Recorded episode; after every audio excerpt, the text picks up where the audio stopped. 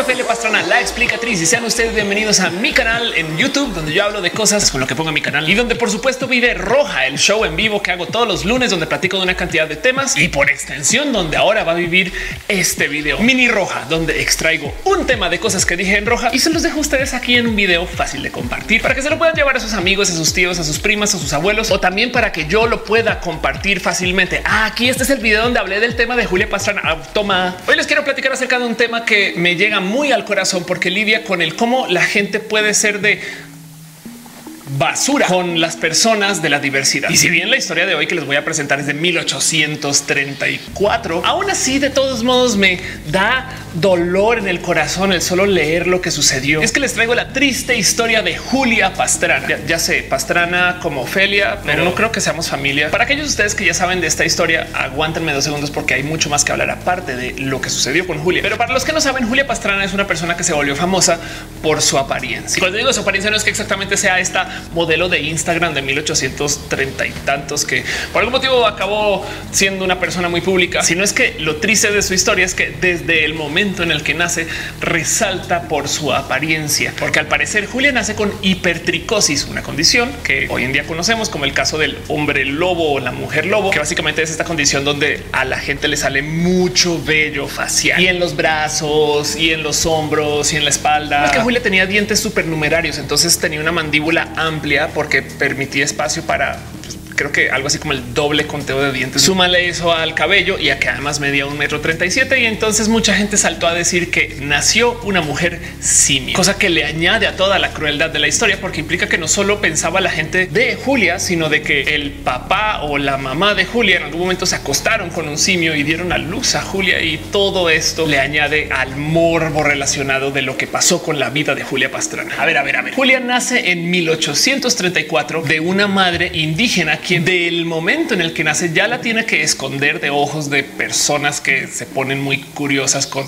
el cómo se ve y estas cosas. No solo era suficiente el hecho de que Julia representaba el pecado de el que alguien se hubiera acostado con algún animal, sino que también a los cuatro años muere su madre y Julia queda huérfana y al son de quien la lleve, para quien la adopte o quien la ponga en algún lugar para que haga algo, para que eventualmente después de un tiempo acabe siendo vendida hasta sus 20 años de edad. De hecho, Julia trabajó como sirvienta en la casa del entonces gobernador de Sinaloa, Pedro Sánchez, lugar donde al parecer aprende a escribir, leer y cantar y bailar. No obstante, luego de un tiempo, el gobernador vende a Julia al administrador de la aduana marítima de Sinaloa, personaje que se llama Francisco Sepúlveda, y quien la compra pensando en ella como una mina de oro del morbo. Sepúlveda la intenta llevar a Estados Unidos para venderla a algún espacio de estos tipo freak show, donde la muestran como ánimos de hacerla un espectáculo. Y desafortunadamente, como no habla inglés, tiene que contratarle un traductor para que la acompañe. Este empleado, Theodore Lent, quien resultó luego ser bastantes veces más vivo que su jefe y se acaba casando con Julia para luego tratar de comercializarla como parte de sus pertenencias de la familia. En esencia, Julia, aparte de haber nacido para ser escondida, para perder a su madre joven, para que la vendan varias veces, acaba siendo esta persona del circo que tiene que vivir esta horrenda situación de escandalizar gente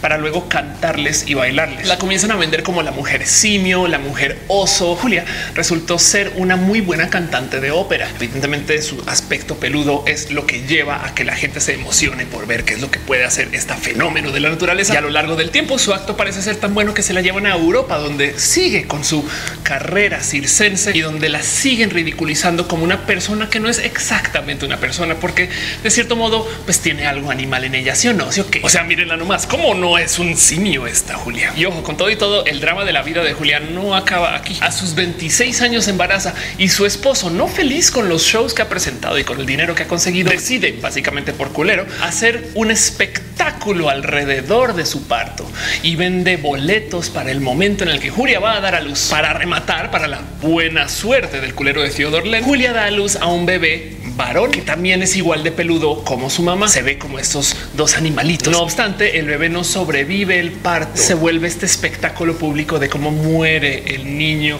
de Julia sus manos para añadirle al desmadre por meros malos cuidados y mala higiene en el momento de la situación de parto. Muere Julia a los cuatro o cinco días del momento del parto. Aquí es donde ustedes dicen wow, ok, qué ruda que fue esa vida, pero pues bueno, murió. Pero justo aquí es donde comienza el verdadero abuso del cuerpo de Julia Pastrana. Pues porque como todavía hay negocio por hacer con el cuento de la mujer barbuda, pues Theodore Lent decide no momificar, sino embalsamar a las dos cuerpos. Estoy hablando que esto es el acto de rellenar los cuerpos con materiales que hacen que se mantengan pues llenos y que no se desarmen luego de que pues ya están muertos. El niño en particular, pues como es un bebé que no tiene tanta rigidez, le tuvieron que clavar un palo para que mantenga su estructura y lo puedan poner como en brazos de Julia cuando los posen juntos, haciendo en esencia dos muñecos del cuerpo de Julia Pastrana y su bebé para que luego los puedan mostrar y exhibir en espacios como el mismo circo donde ya estaba haciendo su gira antes Julia. O sea, de nuevo, como si no fuera suficiente deshumanizar a una persona, luego volverla un muñeco y en fin en fin, es que acá todavía se le añade esta novela porque al parecer Theodore Lent luego se fue a buscar a otra mujer barbona también de circo. A lo mejor igual y tenía un tipo de mujer con quien quería estar, pero bueno, con quien acabó no solo ligando, sino que pues luego se acaba casando con esta mujer. Entiéndase, Theodore Lent tuvo dos esposas, mujeres barbonas de circo. Lo creepy que suena que para el momento que está hablando con la segunda ya tenía una embalsamada y le estaba vendiendo como freak show. Pon que la segunda a lo mejor en algún momento le tuvo que decir, ah, sí, yo tengo a alguien como tú que pues, está embalsamada, que tras tranqui, o sea, que no sea pedo, ¿eh? no es que me guste hacer esto mucho, o sea, solo con ella. ¿eh? De hecho, la otra mujer barbona la acabó renombrando para que se llame Seodora Pastrana. Y entonces ahora ella es la hermana perdida de Julia Pastrana, quien hace parte de esta familia de mujeres simios. Y la locura todavía no acaba. Seodora Pastrana, cuando muere Theodore Len, creerían ustedes que le toma un poco de empatía a la situación de la otra mujer barbona, pero no reclama con sus derechos como esposa los cuerpos que se estaban exhibiendo como embalsamados y los sigue vendiendo y rentando para circos para que los sigan presentando como fenómenos de circo. En toda esta desmadre y tragedia, en algún momento alguien se roba los cuerpos, o más bien roba una bodega del circo donde justo están los cuerpos y los sacan. Luego se dan cuenta que son los cuerpos y los dejan como tirados en la calle, donde se como que desmiembra un poco el cuerpo de Julia. El cuerpo del niño cae y se pierde según o se lo llevan. No sé exactamente bien cómo fueron los datos o cómo fuese se lo llevaron, pero lo que sí se sabe es que el cuerpo del niño se lo acabaron comiendo roedores en la calle donde lo dejaron ahí tirado. Afortunadamente, el cuerpo de Julia Pastrana sí lo alcanzan a recuperar. Y al pasar de los años, a eso de 1990, se encontró el cuerpo de Julia Pastrana en el Instituto de Medicina Forense de Oslo, en Noruega. Sabrá una cómo habrá saltado de ciudades o quién se lo llevó o si sabían que se lo estaban llevando o el por qué decidieron guardarlo ahí. Entonces, nomás por repasar, nace y la tienen que esconder. Su mamá muere a los cuatro años, queda huérfana, la venden varias veces, es sirvienta de varias personas que no la quieren. En algún momento la vuelven a vender a una persona que decide hacer dinero con ellas meramente por su apariencia. Cuando descubren que tiene un talento para cantar y bailar, la presentan como esta persona que asusta, pero canta y baila y entonces se embaraza, embarazo cual se vuelve un show espectáculo donde muere su bebé y por culpa de esa mala situación de embarazo, entonces ella muere, muerta, la embalsaman, la muestran y la exhiben para seguir abusando de su cuerpo con su niño. Eventualmente se vende dos veces. Una de las compradoras es otra mujer barbona y que luego de todo eso se pierde en el olvido para que la recuperen en medicina forense en Oslo. Porque sabemos de toda esta historia, aparte de el que esta persona existió y fue parte de la historia del entretenimiento circense europeo y tantito estadounidense, porque hubo un artista visual, Laura Anderson, quien conoció de su caso debido a su esposo, según como lo cuenta, comienza a, como activista a acercarse a tratar de traer el cuerpo de México de vuelta para por lo menos darle cierre a su vida y celebrar un poquito su trabajo como artista, como soprano y como bailarina y que se le dignifique un poco así sea como humana. Eventualmente Laura, es una artista bien pinche cool, logra conseguir representar a México desde el gobierno, gracias al gobierno de Sinaloa, que la incluye como parte de como su paquete de trabajo. Al poder pedir el cuerpo como parte del gobierno, entonces ahí sí ceden las personas de medicina forense en Noruega y la entregan para traerla, para enterrarla en el 2013, más de 150 años después de su muerte y darle un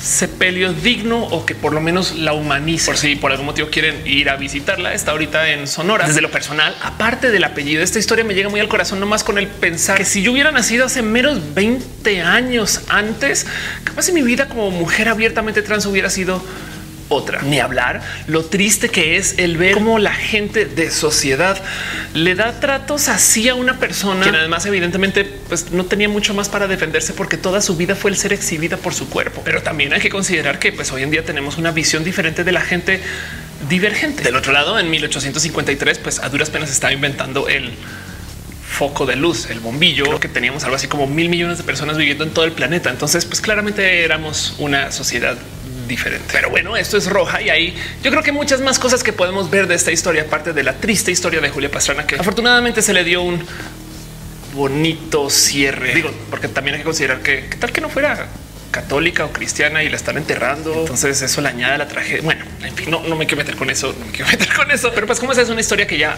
acabó. Lo que me llama la atención de todo esto es justo considerar que, pues sí, en estos 150 años han cambiado las cosas y hoy en día tenemos mucha ciencia y tenemos mucho desarrollo social que nos permiten vivir de modos pues que son pues, muy diferentes a lo que le tocó a Julia. Parte del motivo por el cual a Julia se le considera un fenómeno es porque hoy en día que tenemos ciencia para replicar o entender varios casos de estos que vemos en medicina, aunque también podemos de cierto modo pensar un bueno, pues es que hay gente de la comunidad que pues, tiene esta condición. Y ya. Pero lo que más me interesa de todo este caso es que a Julia se le tildó de no ser humana, mitad simio o mitad oso. Y es que en eso es posible que tengamos que lidiar con algo así no en mucho tiempo. Lo digo porque este cuento de tener híbridos genéticos, pues no nos es lejano a la ciencia actual. Por ejemplo, en Japón, como a eso del 2019, anunciaron que iban a permitir que se haga ciencia e investigación alrededor del tema de pues, tener alguna forma de híbridos humano animal. Ahora, ojo, esto no quiere decir que estén ahora queriendo desarrollar al próximo hombre tiburón que puede nadar y hablar al tiempo o algo así. Más bien que quieren permitir esta ciencia que busca el potencial desarrollo de crecer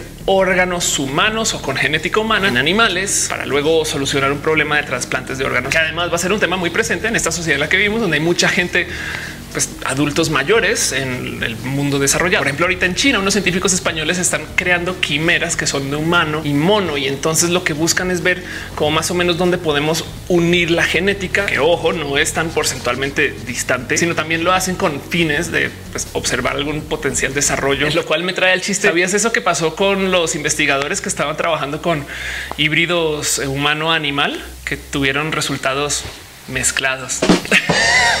También de paso están haciendo investigaciones para hacer embriones de cerdo que tengan células humanas para ver pues, más o menos qué tipo de crecimiento se da o ver si puede permitir crecer órganos humanos muy necesarios en cerdos a los cuales les podremos retirar quizás un páncreas para luego dárselo a un humano. Digo, esto se da porque es más fácil al parecer hacer esto que esperar a que muera algún ser humano y le entregue sus órganos al próximo. Pero el tema aquí justo es que por supuesto que existe ciencia que busca combinar el ADN de pues dos seres diferentes y pues a ver más o menos qué da. Ciencia que no nos debería de ser ajena, porque de hecho también hay muchas combinaciones de humano con humano, en lo que podría ser quizás una de estas situaciones que suceden mucho, pero que simplemente no observamos porque no lo medimos. Resulta que hay potenciales desarrollos de personas que se dan porque en algún momento iban a tener un hermano gemelo y resulta que en esto como de la sopa embrionaria pues se unieron y de lo que quedó. Entonces, pues ahora la nueva formación se volvió solamente una persona, pero que creen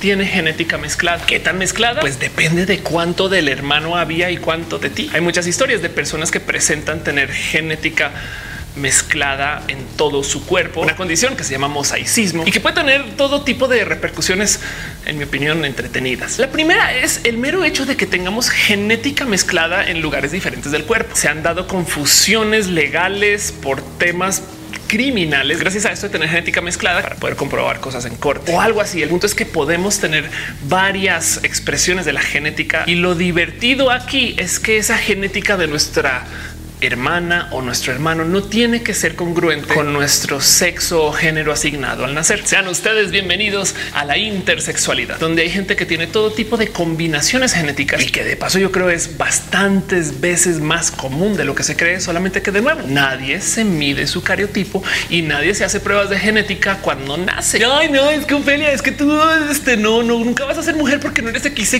y nadie ve su genética al nacer, ni siquiera tu doctor vio tu genética al nacer. Pero además el tema es que justo la genética que observan es la muestra de cariotipo en una zona de tejido cercana a tus genitales, porque de cierto modo lo que quieren concluir es claro, es que si tiene esta genética en los genitales, entonces sus genitales se van a desarrollar de esta forma, lo cual quiere decir que pues va a tener un falo y si tiene un falo es hombre, no ya eso es. Y ese es el motivo por el cual el argumento de la genética como precursor de que alguien va a ser hombre o mujer es completamente falaz, porque pues más que comprobado que si una persona pues tiene vulva no quiere decir que va a ser mujer. O sea, no es obligatorio. Eso hay gente trans. Pero pues como sea, este cuento del mosaicismo me es divertido de observar porque aquí es donde sale a relucir el cuento de ah, es que yo tengo brazos como de hombre. No, no, no, es que mi mandíbula es muy como de mi papá y mi nariz es muy como de mi mamá. Capaz y sí. Digo, también hay expresiones genéticas que varían, sea XXXY, o sea, como sea con esta genética que podría ser considerada de hombre de mujer. El punto es que hay personas que tienen genética mezclada. Entonces entramos en una situación que es muy bonita de observar, que es algo así como el ver a la gente cálico humana.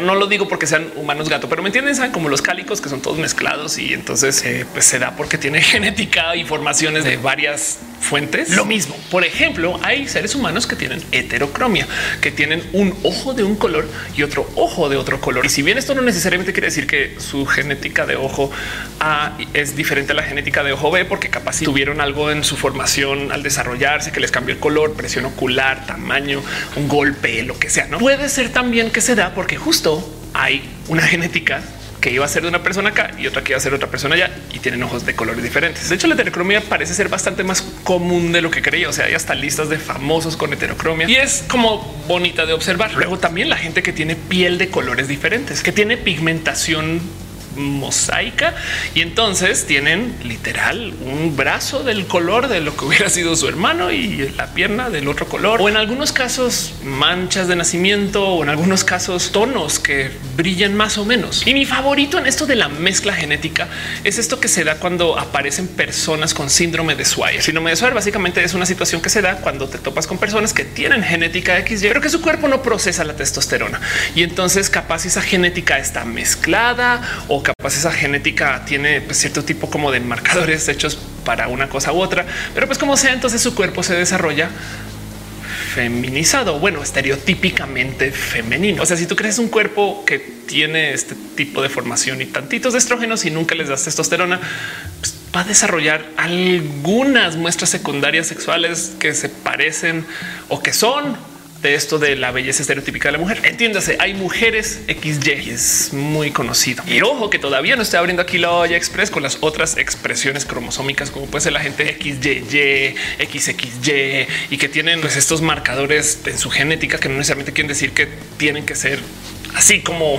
dicen que los hombres son XY y las mujeres XX y ya. Como que es bien divertido de considerar que en toda la diversidad genética hay una mayoría XX, una mayoría XY y luego un chingo de casos por aparte que tienen todo tipo de combinaciones y básicamente alguien dijo Nah, solo tomemos estos dos y esos deformes raros cuando en últimas pues siguen siendo expresiones de la humanidad. Caso muy famoso del Vira, la youtuber que habla en Twitter de traer genética XXY. Y entonces les hago yo a ustedes la pregunta: ¿es hombre o es mujer? Obviamente es mujer, obvia, se identifica mujer, vive mujer. O sea, que ya sé que hay gente que se iba a decir me vale madre, es que sea XXY, o sea, no es XX, o sea, purismo. Mm, yo voy a ser cuida ranchera y decir que la gente de verdad que es mujer solo es XX. Pero bueno, nomás para que consideren estas mujeres con genética XY no son necesariamente infértiles. Hay historias y noticias de mujeres XY que han dado a luz. Digo, porque hay gente que cree que mujer es quien da luz y si no te chingas, no? Si no tienes matriz, ya no eres mujer y entonces mi mamá es alien. Eso me explicaría. Luego la otra cosa bonita a considerar aquí es el cuento de cómo justo hay muchas expresiones que se consideran de la belleza femenina, pero realmente no lo son que todos si lo piensan. La belleza femenina habla acerca de el no estar expuesta al campo y no estar trabajando y ser pues técnicamente más frágil. Hablo de la belleza es patriarcal de la feminidad, no que las uñas largas porque pues no haces nada con las manos, que los tacones porque pues a duras penas caminas, que el vestido apretado y el corset porque pues no te mueves básicamente, que la ropa no tiene bolsillos porque tienes por qué cargar nada. Es más, por si no sabían el cuento de que los botones en las blusas son en un sentido diferente que el de los hombres, es porque se supone que hasta hay que vestirlas. Pero pues como sea, en este mundo donde tenemos todo tipo de expresiones genéticas y donde tenemos todo ese tipo de mezclas e híbridos y formas, el considerar que alguien no entre en esta belleza, pues honestamente no debería ser algo que se le considera la deformidad, sino a la divergencia y en mi opinión a la belleza. Yo creo que mientras más rara sea una persona, más tiene que ofrecerle al que hay que observar y vivir y sentir y recibir de esta persona. Mi caso favorito en todo esto que va en contra de la belleza patriarcal es la historia de Harnam Kaur, quien es en esencia una mujer barbona de este siglo. Pero ojo, a diferencia de Julia Pastrana, Harnam es influencer. Ok, un momento, esperen. Julia Pastrana también se presentaba en shows y la iban a ver y era quizás también influencer. La diferencia es que a Harnam Kaur no se le deshumaniza. Al revés, hay mucha gente que la observa desde el yo quiero ser como tú y hay mucha gente que se acerca con ella para básicamente pues, vivir en la diversidad o con la diversidad. Sus fotos en Instagram son espectaculares, pero además está justo latente este tema del cómo como que nos enseñan culturalmente que es como de odiar eso de que existan mujeres bigotonas cuando pues, acá de repente sale Harnam a decir nah, lo chido. güey. Y yo solo voy a decir esto pretransición. Creo que nunca hubiera podido crecer una barba como la de Harnam, la neta. Y es que todo esto justo me recuerda una historia muy bonita de una entrevista que se le hizo a Sir Patrick Stewart en ese entonces presentándose para inaugurar el papel del capitán Picard en Star Trek. estoy hablando de algo que sucedió en 1986, pónganle, donde básicamente le preguntan acerca de su personaje que va a ser un capitán de una nave intergaláctica en el siglo 24 que además justo no tiene pelo. Si es pelón, calvo, le brilla el coco. Y entonces como existe toda esta cultura de que los hombres tienen que tener cabello, pero no largo, como que salta mucha gente a decir, wow, un momento, justo le dicen a Patrick Stewart, oye, ¿no crees tú que en el siglo 24 pues ya habrán curado la calvicie? Y a lo cual Patrick Stewart, genio de la diversidad desde hace mucho tiempo, se voltea y le dice, no, no, no, no, no, es que en el siglo 24 a la gente no le va a importar. Güey, claro. O sea, lo importante que es para mí este punto de vista de la diversidad no es que todos y todas y todos tengamos que entrar a un estándar de belleza y cuando la logremos celebremos. Cuando realmente el éxito de la diversidad es que a la gente ya no le importe y que tú puedes hacer lo que sea, que no sea una noticia solamente que un hombre se puso una peluca y un vestido, sino que pues qué chido. De hecho, o sea, lo celebramos como estos otros 10 mil casos y estas otras cosas que están pasando. Es qué bonito de observar. Todo este tema levanta un poco el cómo hay un poco de odio y repelús al que la gente se modifique el cuerpo, como que por algún motivo, si tú te tatúas, ya no eres una persona pura, pero hay de que te quieren sacar un apéndice. No, así ah, no súper normal. ¿eh? La cortaron, le sacaron un trozo, lo tiraron a la basura y la volvieron a cerrar y pues todo viene, ¿eh? sigue siendo pura. O estas señoras que juzgan es que te tatuaste el brazo, qué pedo horrible y tienen la ceja hecha y el de línea, saben? O sea, es tan fuerte la cultura del no modifiques tu cuerpo que hay gente que insiste que tú deberías de siempre tener tus cejas a la par con donde tienes tu cabello, porque si no se van a dar cuenta que tu cabello es este pues sintético o hecho o eres una güera así de botella. Y no mamen, güey. Obviamente, por supuesto que yo tengo intervenciones encima. O sea, es normal, se puede, güey. Y además todo el mundo le mete mano a su cuerpo, saben, van al gym, hacen dietas, toman café, vino o se hacen cirugías múltiples y pues nada, se puede y, ya. Pero pues como sea esta formación del es que si modificas tu cuerpo estás muy mal, pues también siento yo que le ha hecho un real daño a un buen de prácticas y a un buen de ciencia por mera omisión. Entiéndase, está mal visto que busquemos cómo diseñar mejores cuerpos humanos, pero está bien visto que esta ciencia que podemos usar para diseñar mejores cuerpos se use para curar a alguien. Digo, no estoy en contra del curar gente, evidentemente. A lo que voy es a que la ciencia, sobre todo de la medicina, parecería que está estructurada para no más solucionar problemas de la salud, más no para supra desarrollar al ser humano.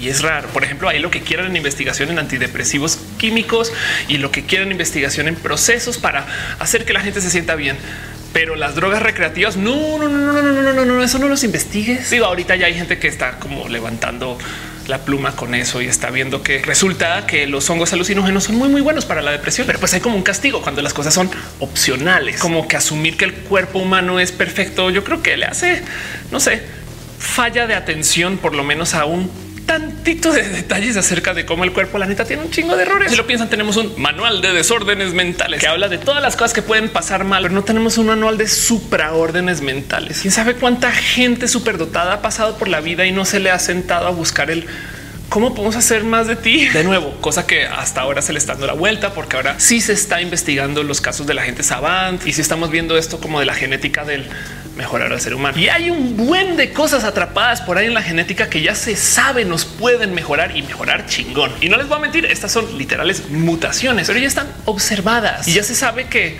el tenerlas hace que tú seas este tipo de persona. Como por ejemplo la mutación ACTN3, que es una variante conocida como la mutación del supervelocista. Todos tenemos un gen llamado ACTN3, pero hay ciertas variantes de esta que ayudan a nuestro cuerpo a elaborar una proteína especial que se llama alfa actinina 3, una proteína que controla la velocidad de los movimientos de las fibras musculares, las células responsables de la rapidez a la hora de y tensar la musculatura envuelta en todo esto relacionado a las actividades de carreras de velocidad de levantamiento de pesas. Y es básicamente uno de estos sistemas en el cómo se controlan y mueven los músculos. Pero como sea en el 2008, o sea, la neta, hace poco, si lo piensan, se encontró que de los atletas de altísimo nivel y rendimiento tenían dos copias de ACTN3 deficientes. Y pues justo con el mero hecho de que todos sean atletas élite, pues claro, si no tienes de este orden genético y te va mejor en el deporte, hay correlación. Ahora imagínense el poder editar la genética de la gente para que todo el mundo sea más fuerte. Luego está la mutación HDS2 que básicamente permite que la gente duerma poco. Y cuando me refiero a que la gente que tiene esta mutación está durmiendo poco, no es como cuando ustedes o yo dormimos cuatro cinco horas o tres o dos y nos despertamos y decimos ándale y nos echamos aquí nuestros cuatro Red Bulls y nos vamos, sino que en el caso de estas personas, sus tres, cuatro horas de sueño son de muy, muy alta calidad y entonces descansan todo lo necesario en ese tiempo y siguen con su vida. Luego hay una mutación variante TASR38 que le permite a la gente ser súper degustadores, porque básicamente esta mutación es el gen receptor del sabor amargo y entonces hace que la gente desarrolle una extra capacidad de sentir si algo es amargo o no, lo cual les permite tener como que más capacidad de medir como tonos y sabores y pues por consecuencia probar la comida y sentirla. Además, otro que me divierte mucho la mutación LRP5 que previene que tus huesos se formen de tal modo que se puedan fracturar fácilmente. Ya nomás piensa lo bonito que podría ser el sumarlos, no editar la genética de alguien para que tenga huesos sólidos y músculos chingones, puede hacer mucho ejercicio. En fin, está bonito todo esto si lo piensan y puedo seguir a variantes mutantes protectoras de malarias. Hay variantes mutantes que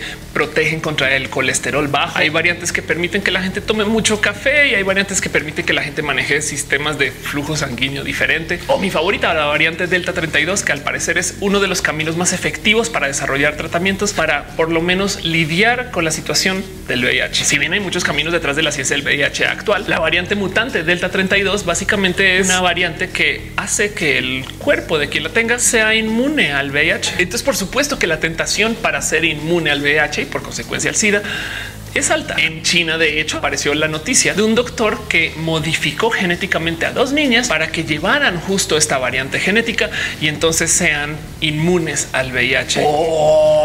pues porque justo su padre portaba VIH, pero además de cierto modo se vio como un caso de pues lo podemos hacer y lo vamos a hacer. Tristemente, el agitar el avispero de modificar genéticamente a niños sin ver exactamente qué tipo de consecuencias podría tener esto en su vida, aparte del cambio genético, pues fue demasiado para digerir para muchas personas y acabaron persiguiendo al doctor detrás de este caso. Está en cárcel en este momento y para añadirle a la tristeza de este caso, justo por esto del mosaicismo, pues las niñas no quedaron completamente cubiertas con la modificación genética, pues entonces todavía estarían expuestas al VIH. Pero bueno, si bien en este caso fue más bien un tema de irresponsabilidad, sobre todo manejo de información y el cómo sí causa un poco de shock que de repente alguien diga, ah, yo ahora estoy modificando bebés, es chido. ¿eh? Siento yo que sí sigue presente este tema del miedo al querer mejorar el ser humano. Puede ser un miedo religioso, puede ser un miedo pues desde lo ingenieril o la ciencia, pero pues como sea culturalmente hablando, está mal visto ser más allá de lo natural. Piensen en eso, en el desmadre de Ángela Ponce y mis universos salió mucha gente a decir cómo van a poner una persona modificada en mis universos, ignorando del total que todas las concursantes de mis universo tienen cirugías. O del otro lado, el doping está pues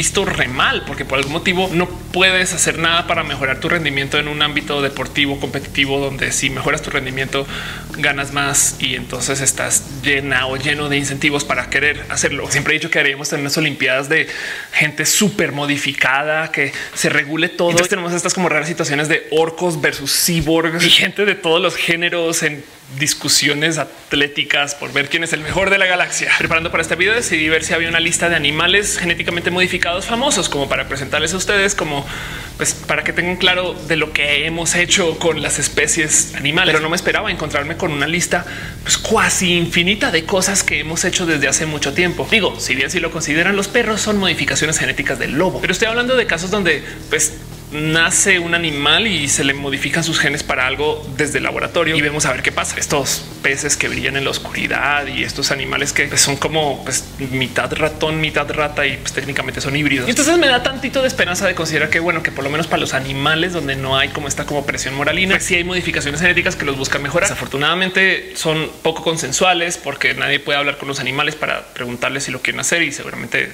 si se pudiera hacer, pues entonces no lo harían porque lo consideraría moralino. Pero pues a donde voy es a que esta ciencia de la modificación genética para mejorar existe, solamente que sentimos que está mal. Es que estamos jugando a ser Dios desde siempre. O sea, la neta, desde las guerras, desde antes, o sea, siempre hemos jugado a ser Dios. Porque además del otro lado, dejando el tema transhumanista, el mero deseo de modificarnos existe. Y digo modificarnos porque hay gente que se ha hecho cambios muy drásticos a su apariencia, forma o expresión de cuerpo con tal de entrar en donde se sientan más cómodos o cómodas o cómodes. Y miren, ni siquiera lo estoy diciendo por mí porque estoy hablando como una pues, persona transgénero que en última, si lo piensan, esto es como ciencia de los 80 y los 90 aplicada hoy porque pues las hormonas y estas cosas. Yo creo que en el futuro vamos a tener que lidiar con gente que cambia su apariencia tanto que capaz y se podría presentar como gente de otra raza. Y entonces se van a levantar las preguntas incómodas de dónde está la raza. Tanto así como hoy estamos hablando de dónde está el género, en algún momento alguien va a decir, pues igual y no está en tu color de piel, sino en tu socialización. Y entonces vamos a tener como terfas de la raza y conservadores diciendo que si naces blanco, mueres blanco y todas esas cosas, como la historia de Martina Big, que es una mujer que nace en Alemania, pero pues que cambia su apariencia para enfrentarse con cómo se siente y se presenta como una mujer pues, afrodescendiente. Y la pregunta de si ella es negra, afrodescendiente o está en blackface es ruda. Pero presento este caso nomás para decirles que si hay gente que quiere hacer estas cosas con su cuerpo. Si lo pudieran hacer desde la genética, yo creo que lo harían. Nomás por si te la duda, lo que está haciendo Martina Vigues es que está consumiendo un producto que se llama Melanotan 2. Es un producto de muy limitado acceso en muchos lugares del mundo para justo dejar que tu cuerpo pigmente diferente en reacción a la luz. Ahora, el Melanotan 2 lo tienes que consumir casi que de diario. Y cuando digo consumir es que esta mujer al parecer se inyecta a diario para poder mantener su cuerpo con ese color. Según las inyecciones también le cambian su forma y color de cabello. También hay mucha gente que consume Melanotan 2 solamente para darse un color más oscuro cuando van a la playa y vuelven y se acabó. Pero el punto es que hay ciencia para que personas como Martina Big puedan existir. Y ojo, no la quiero juzgar. Es una expresión más del cómo nos podemos modificar el cuerpo. De hecho, me parece espectacular que pueda existir alguien así. Pero pues como sea, el tema es tan picoso que no se debate mucho y no se estudia mucho. Y eso admito me da un poquito de lástima. Y es que entonces aquí es donde quiero volver a la historia de Julia Pastrana, porque al parecer unas cosas que se comentaron cuando Julia Pastrana volvió a México y que al parecer también se celebró durante su entierro es que alguien comentó en público ya con esto, ojalá no tengamos más Julias Pastranas en el mundo. Y yo creo que eso es tener mala visión de la diversidad, porque Julia Pastrana me parece que es una persona bellísima que debería de existir en cantidad y debería de además ser una de las miles o de los millones de modos que se puede expresar el cuerpo humano. En vez de evitar tener la calvicie, deberíamos de hacer que no nos importe. Y en eso digo yo que el futuro más chingón es que tengamos más Julias Pastrana, que la gente pues deje de querer alejar la diferencia. En fin, esos son todos mis pensares del tema. No sé si esto les despierta a ustedes algún sentido o no, alguna opinión, pero para eso justo que creen hay una sección de comentarios para que ustedes me expliquen o me cuenten o me corrijan o me digan si hice algo mal o hice algo bien. Y para todo lo demás ya saben cómo es. Mientras no me apoyen compartiendo este video, diciéndole sus cuates, amigos, tíos, primos abuelos o haciendo cosas en esta página, dándole clic a todo lo que le puedan dar clic, excepto el botón de unsubscribe. Por favor, más le hacen ver a YouTube que este video hace que la gente haga cosas en la página y entonces a lo mejor YouTube dice wow, tiene una interacción súper, súper alta y por consecuencia me va a recomendar más con el algoritmo. Y ustedes de paso van a acabar suscritos y con la campanita puesta y como le dieron clic a de todo, pues igual iban a ver otro video interesante o algo así. Pero bueno, en fin, los quiero mucho. Hablamos en sociales y para todo lo demás nos vemos en vivo los lunes y pueden llegar. Nos vemos aquí en el próximo mini roja. Bye.